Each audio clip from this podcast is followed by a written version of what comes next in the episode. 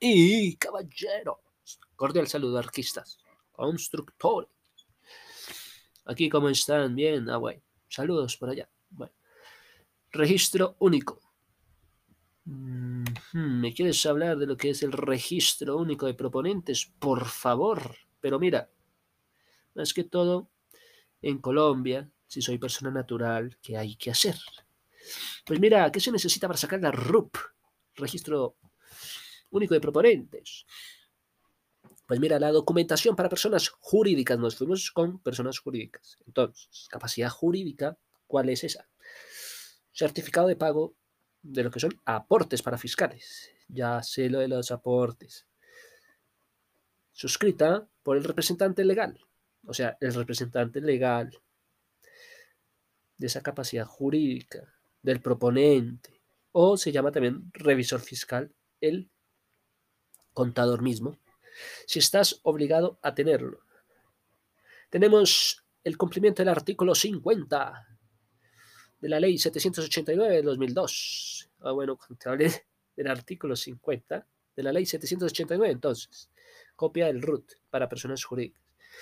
Pero como a ti te interesan las personas naturales, pues veamos qué dice el RUP. Pues debes diligenciar un formulario. Quiere ser de la familia de los RUES de la RU, de la RU, de las RUES. ¿Sí? Para personas naturales. Debes diligenciar formulario y anexar el RUP para persona natural aportando documentos, soportes que encontrarás en la lista específica para cada proponente, bien sea persona natural o jurídica. La RU, la RU. ¿Qué es la metodología del registro único de proponente? Es una metodología que tiene como objetivo ordenar, estructurar el desarrollo del software, en la cual se tienen un conjunto de actividades necesarias para transformar los requisitos del usuario. ¿Cuáles son los requisitos del usuario? Acá ver entonces la metodología del RUP. Oye, ¿y dónde voy a ir a sacar el RUP?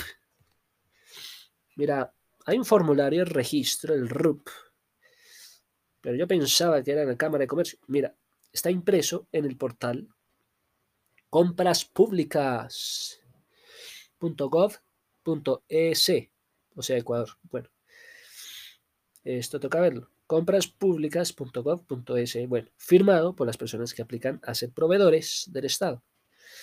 O acuerdos de responsabilidad impreso compraspublicas.gov, firmado por personas que aplican a ser proveedores del Estado a proveedores del Estado, también favor. ¿Cómo saber si el RUP está en firme?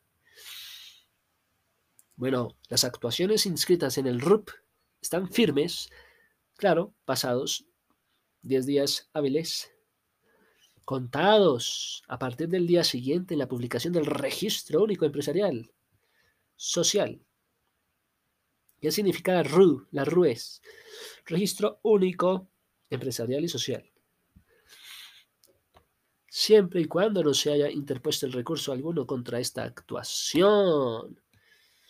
¿Cuánto se demora el RUP? Oye, ¿cuánto me demoraría? Mira, tres días hábiles, contados a partir de la fecha y hora de radicado de la solicitud. En todo caso, el tiempo máximo será de 20 días, acorde a las normas, vigentes. Entonces, cuando no se requiere un registro único de proponentes, muchachos, no se requiere ni se clasifica en los casos de contratación directa.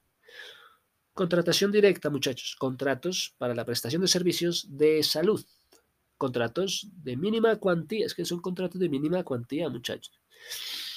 Ah, bueno. Enajenación de bienes de Estado. Ah, bueno. Contratos que tengan por objeto la adquisición de productos de origen o destinación agropecuaria. Ok, ¿cuáles son los casos en los que nos, se requiere un registro único de proponentes? ¿Qué pasa si no se actualiza la RUP? Digamos que no actualice la RUP. ¿Qué sucede si no se renueva el registro? Pues mira, en este caso de no realizar la renovación dentro del término establecido para ellos, cesan los efectos. Es decir, que los registros quedarán cancelados. Registros cancelados de forma automática. Bueno, Vamos a imprimir la RUP. Deberán ingresar al sistema SOSE, SOCE, bueno, SOSE, con su RUC, usuario y contraseña. Posteriormente, datos generales, clic, imprimir RUP. Bueno, muy bien. Entonces, si estamos por aquí, ya sabemos por allá qué hay que hacer. Mira, nos ubicamos bien. Ahora nos dirigimos rápidamente a lo que es el, lo que es la ley 1150. ¿Y por qué quiero que conozcan la ley 1150? Por medio de la cual se introducen medidas para la eficiencia, para la transparencia. ¿En qué? En temas de la ley 80 del año 93. Eh, bueno, entonces nos, nos ubicamos en el 93 con la ley 80, por favor, muchachos. Ley 80. Entienda, tenga paciencia. Ley 80, 93. Se dictan otras disposiciones generales respecto a qué. Mira, es que es respecto a la contratación con recursos públicos. Si te hablan de contratación de recursos públicos, ¿a dónde te diriges? Contratación con recursos públicos. Contratación con recursos públicos. Ley 80 del 93. Ah, bueno. Entonces, ¿qué tiene que ver la ley 1150, muchachos? Resulta, es objetiva esta ley. ¿Por qué?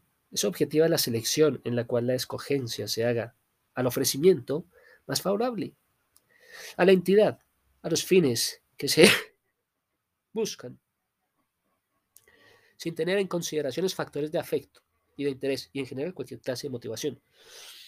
Subjetiva, ok. ¿Cuáles son las modalidades de contratación estatal? ¿Quieres irte a la ley 80 del 93? Por favor. Listo. Vámonos de inmediato al contrato estatal de la ley 80. Vamos por la 80, ley 80 del 93. Contrato estatal. Son contratos estatales. Todos los actos jurídicos generados de obligaciones que celebren las entidades a las cuales se refiere el Estatuto de Contratación, previstos en el derecho privado, previstos en las disposiciones especiales, previstos en los derivados del ejercicio de la autonomía de la voluntad. Bueno, entonces mira, según el artículo 32 Ley 80 del 93. Contratos estatales, actos jurídicos generadores de obligaciones que celebran entidades a las cuales se les refiere el estatuto de contratación. A estas entidades se les refiere el estatuto de contratación. ¿Dónde está el estatuto de contratación para estas entidades que se les ha referido?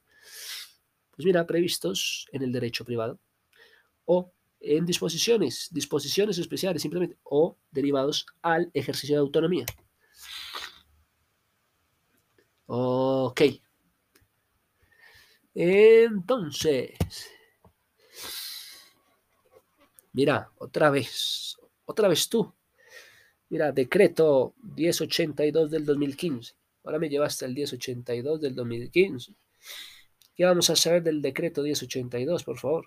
¿Cómo así que pasamos de la ley 80 del 93 al decreto 1082? Pues mira, el objeto de este decreto es compilar.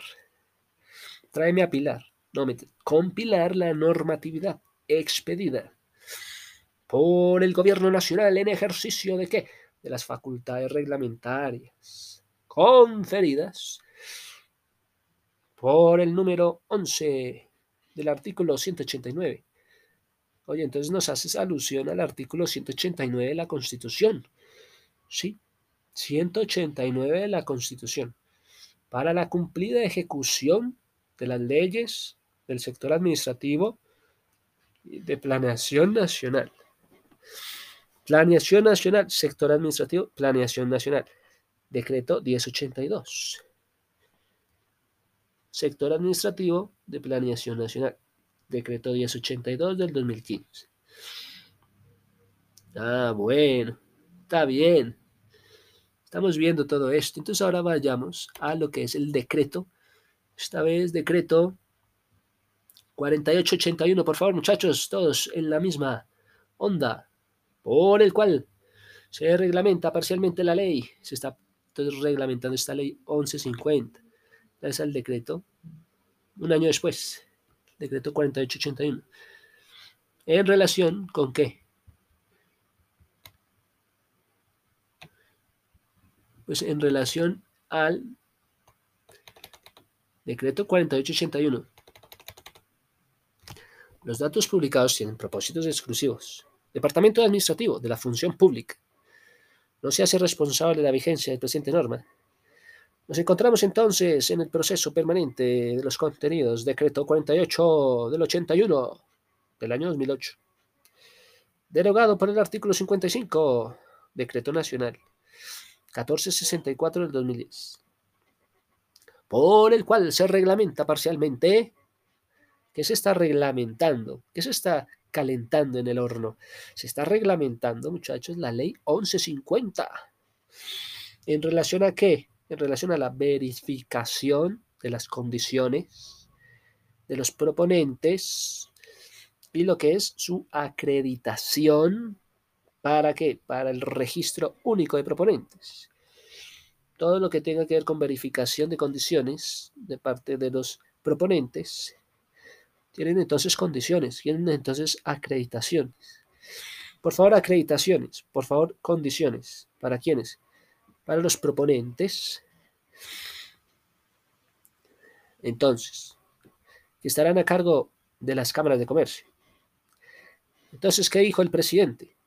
En ejercicio de sus facultades constitucionales y legales y en especial de las que les confiere el numeral 11 del artículo 189, 189 de la Constitución Política ya, llegaste al artículo 189 de la Constitución, weón.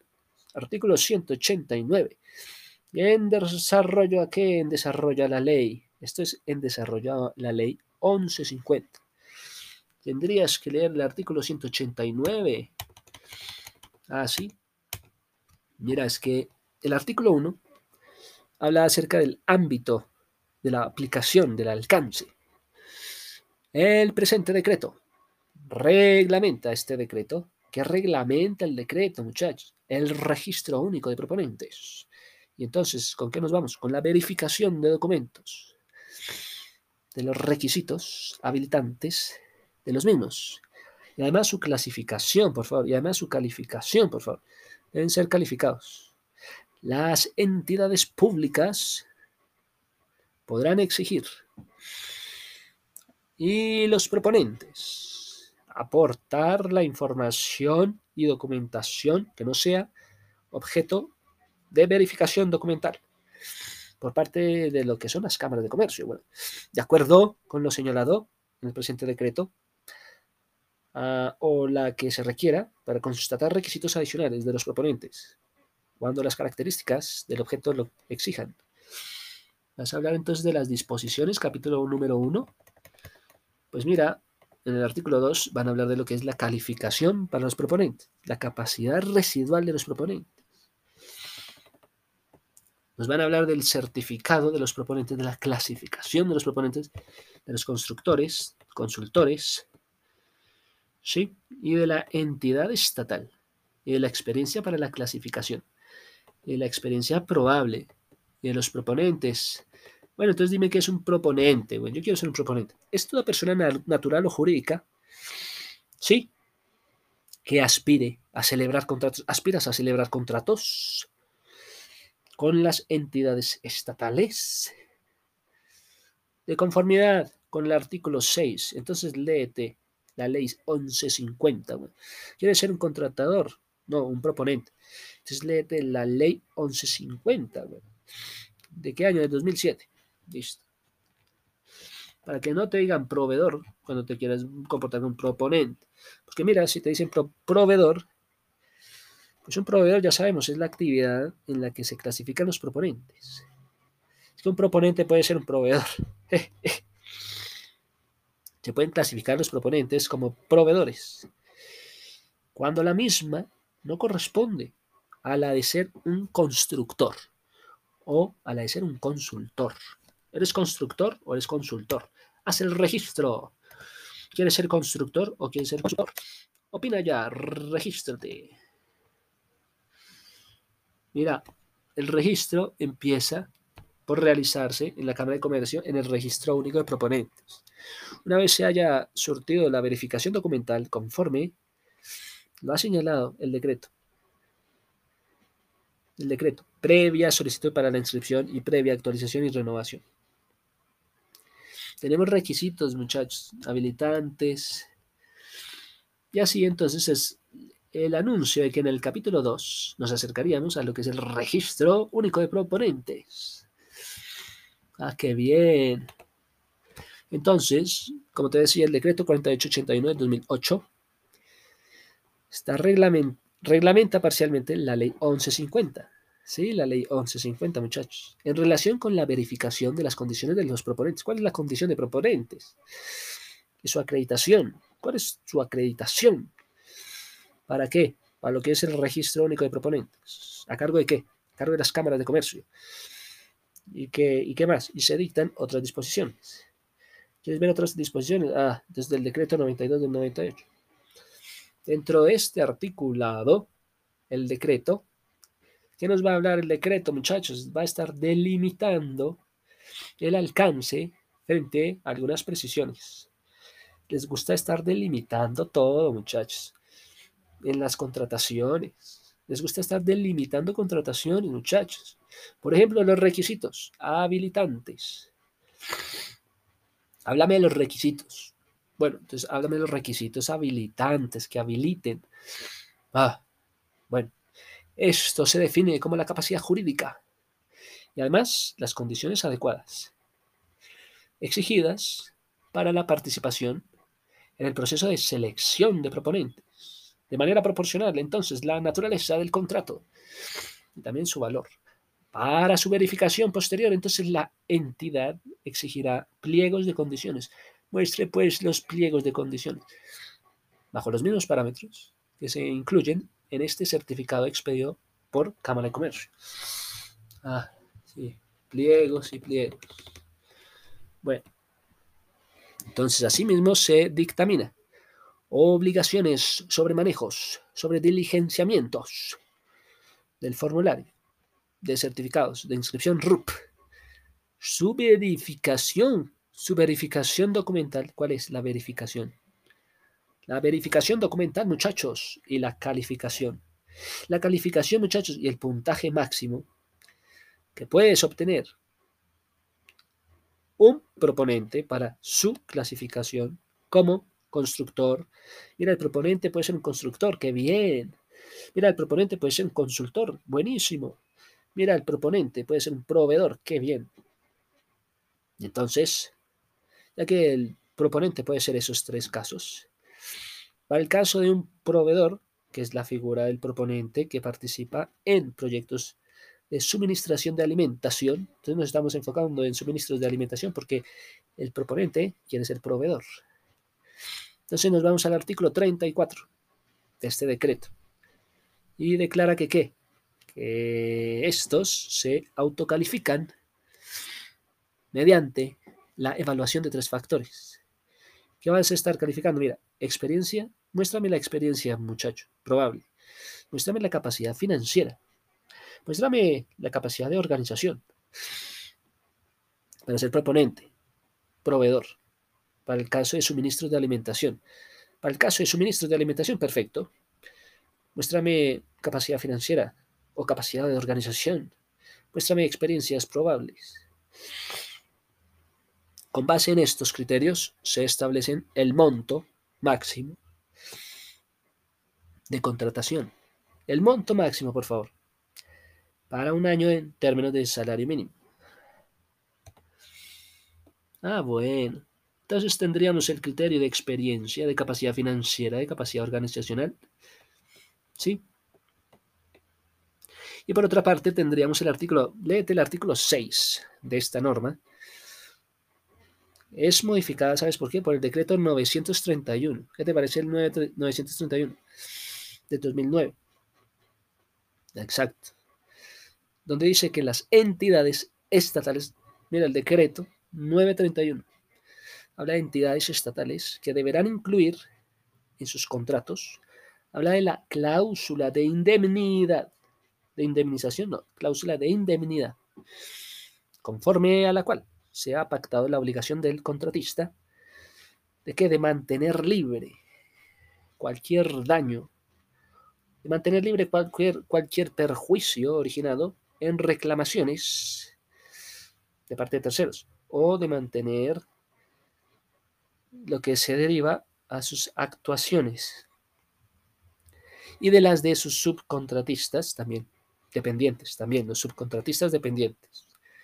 Salvo que justifica estudios, documentos previos que atiendan el objeto, atienda el objeto, atienda a las obligaciones contenidas, atienda a obligaciones contenidas en cada contrato, atienda a obligación contenida en cada contrato y las circunstancias en que deben ejecutarse. No se requiere la inclusión de dicha cláusula. Bueno. Entonces pasamos al decreto 931 del 2009. Muchas gracias a todos. Luego veremos el decreto 066, muchachos. Decreto 066 para la próxima. Muy bien. Por aquí, decreto 4881. Listo. Por aquí la ley 1150. Listo.